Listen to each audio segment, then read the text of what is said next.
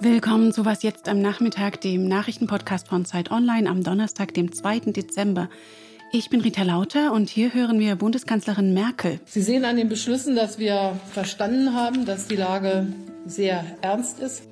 Über das Wichtigste von der Ministerpräsidentenkonferenz zu Corona gleich mehr und zum Abgang eines Politstars in Österreich. Ich bin weder ein Heiliger noch ein Verbrecher. Der Redaktionsschluss ist 16 Uhr. Werbung. Diese Woche in der Zeit? Die Bücher des Frühlings. 16 Seiten blühende Fantasie. Von gefährlichen Liebschaften, einer Flucht auf dem Mississippi und magische Erzählkunst. Das Literaturspezial zur Buchmesse in Leipzig. Die Zeit, Deutschlands größte Wochenzeitung. Jetzt am Kiosk oder direkt bestellen unter zeit.de/slash bestellen. Vorgestern wollten sie nur unverbindlich beraten, die Ministerpräsidentinnen und Ministerpräsidenten der Länder mit noch Kanzlerin und Kanzler in Spee.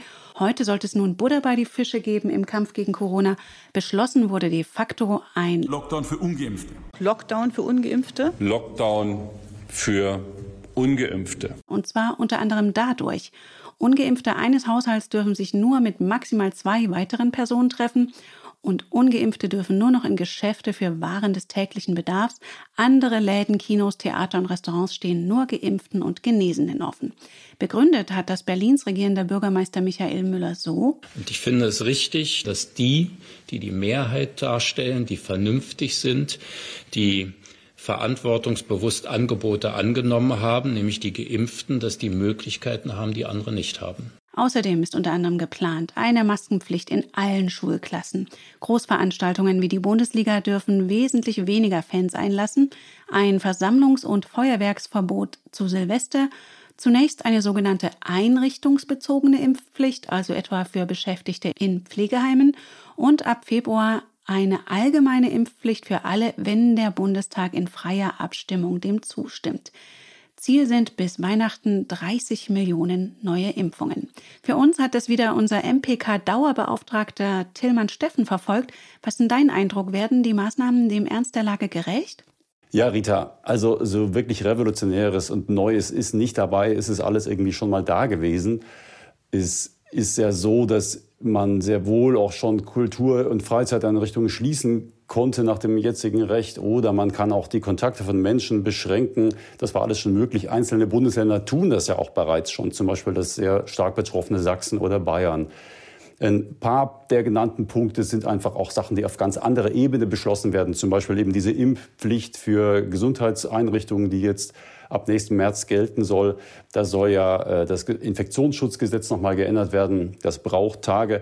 Natürlich soll es auf breiter Basis geschehen. Deswegen wurden eben heute nochmal die Länder einbezogen. An zwei Punkten, finde ich, hat man wirklich Pflöcke eingehauen. Das ist einerseits der Punkt, dass eben die 2G-Regelung inzidenzunabhängig gelten soll. Das ist schon relativ neu, weil man damit jetzt quasi sehr gezielt nochmal auf die 30 Prozent Nicht-Geimpften zielt, um sie zum Impfen zu animieren. Oder auch dieser zweite Punkt, dass man die Clubs und Diskotheken jetzt schließt ab einer Inzidenz von 350. Das ist ein klarer Wert, den gab es bisher noch nicht. Wenn das jetzt bundesweit so umgesetzt wird, kann das durchaus was bewirken. Der Kanzler in Spee, Olaf Scholz, sagt selbst, die 30 Millionen Impfungen sind ein ehrgeiziges Ziel. Wie realistisch ist das denn, das noch zu schaffen? Ja, diese 30 Millionen bis Weihnachten, ne, das wurde vorgestern zum ersten Mal bekannt als Ziel. Heute wurde dann klargestellt, ja, es gilt schon seit dem Zeitpunkt der letzten Ministerpräsidentenkonferenz, die war Mitte November. Das ist natürlich ein bisschen, ähm, ja, will nicht sagen getrickst, aber man vergrößert dadurch die Chance, dass es zu schaffen ist. Aber letztlich müssen pro Tag etwa eine Million Dosen in die Oberarme und das ist ein wirklich hehres Ziel. Und da gibt es verschiedene Hürden. Der Bund sagt immer, es gibt genug Impfstoff. Die Bundeswehr, die das von einem niedersächsischen Zentrallager aus an die Länder verteilt, sagt auch, wir machen das alles so wie äh, abgefordert. Und trotzdem heißt es von den Kommunen, von Landräten und von Ärzten, bei uns kommt nicht genügend an. Diese äh, Probleme in der Lieferkette zu beseitigen, ist eine ganz wichtige Grundvoraussetzung dafür, dass man irgendwie diesem Impfziel so nahe wie möglich kommt. Und was bedeuten die Beschlüsse wohl für Weihnachten? Wird man als geimpfter Mensch seine Eltern besuchen können? Ja, für Geimpfte gibt es ja keine Kontaktbeschränkungen, jedenfalls bisher nicht. Aber ich glaube, dein Weihnachtsfest ist nicht gefährdet. Ein Glück. Und du schreibst es auch alles nochmal übersichtlich auf als FAQ für Zeit Online. Danke dir, Tillmann. Ja, gerne. Es war mir eine große Ehre, der Republik zehn Jahre dienen zu dürfen. Vielen Dank. Im Oktober hieß es noch, es sei ein Schritt zur Seite, als Österreichs junger Kanzler Kurz sein Amt aufgab wegen Korruptionsvorwürfen. Gegen ihn und politische Mitstreiter wird ermittelt. Sie sollen mit geschönten und aus Steuergeldern bezahlten Umfragen Wahlkampf gemacht haben. Außerdem wird Kurz Falschaussage im Ibiza-Untersuchungsausschuss vorgeworfen. Nichtsdestotrotz übernahm Kurz noch den Fraktionsvorsitz im Parlament und blieb auch Parteichef, zog also weiter die Strippen in der Regierungspartei, die er komplett auf sich zugeschnitten hatte. Heute ist klar, nach dem Schritt zur Seite folgt in schönstem Wiener Walzertag der Schritt zurück. In den letzten Monaten war aber mein politischer Alltag kein Wettbewerb der besten Ideen mehr, sondern viel eher die Abwehr von Vorwürfen, von Anschuldigungen, von Unterstellungen und von Verfahren. Und meine Leidenschaft für Politik, die ich zehn Jahre enorm hatte, die ist sicherlich in dieser Phase auch ein Stück weit weniger geworden. Kurz legt alle politischen Ämter nieder, nicht ohne zu betonen. Ich freue mich persönlich auf den Tag, auch wenn es Jahre dauern kann, wo ich bei Gericht auch beweisen kann, dass die Vorwürfe gegen meine Person schlicht und ergreifend falsch sind. Als wesentlichen Rückzugsgrund nennt er aber auch die Geburt seines Sohnes. Da will ich doch mal nachfragen bei unserem Wiener Podcast-Kollegen Florian Gasser. Was ist von diesem Auftritt zu halten? Wie glaubwürdig war das? Mittel.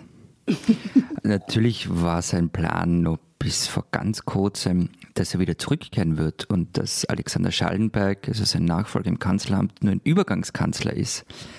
Aber es waren dann wohl doch der Druck der Ermittlungen und auch der schwindende Rückhalt in der eigenen Partei am Ende doch zu viel. Und wie geht es jetzt juristisch für Kurz weiter?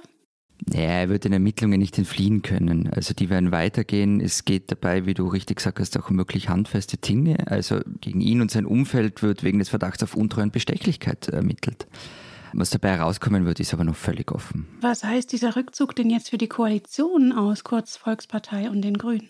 Naja, es ist ja noch nicht sicher, wer ihm als Parteichef nachfolgen wird. Der neue Parteichef, die neue Parteichefin wird dann wohl auch ins Kanzleramt einziehen. Und die große Frage wird sein, gibt es dann wirkliche Erneuerung der ÖVP oder wird das alte System von Sebastian Kurz einfach mit neuen Gesichtern weiter betrieben? Und davon, wie sich das entscheidet, wird sicher auch abhängen, wie sich die Grünen in der Koalition weiter verhalten werden. Das heißt, ob die Koalition bestehen bleibt? Mal schauen. Alles ist derzeit wirklich offen. Dann erstmal danke für diesen vorläufigen Einblick nach Wien, Florian. Gerne. Was noch? Sie haben es sicher heute früh schon gehört. Angela Merkel bekommt heute Abend zu ihrem Abschied als Kanzlerin die höchste militärische Ehre, die einer Zivilistin von der Bundeswehr zuteil werden kann.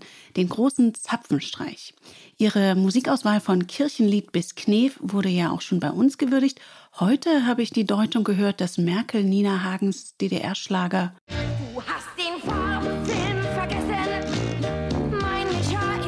wohl als Anspielung auf die Mangelwirtschaft in der DDR gewählt hat.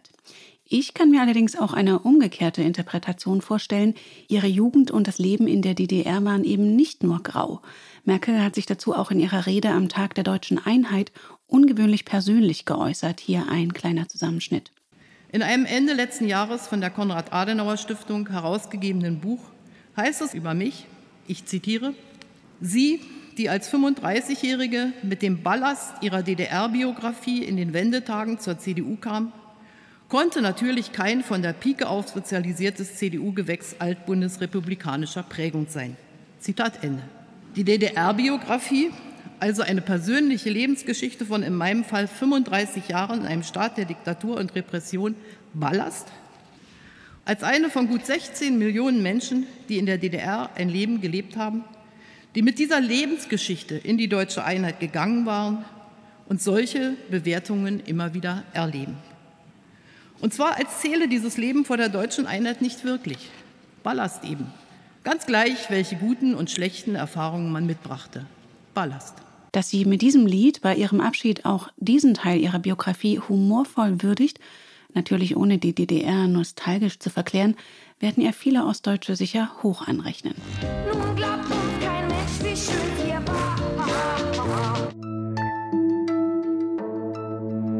Das war's für heute Nachmittag von Was jetzt. Morgen früh begrüßt Sie meine Kollegin Pia Rauschenberger. Uns erreichen Farbfotos und Wiener Schmäh wie immer unter wasjetzt.zeit.de. Am Mikrofon für Sie war Rita Lauter. Ich wünsche Ihnen einen schönen Feierabend.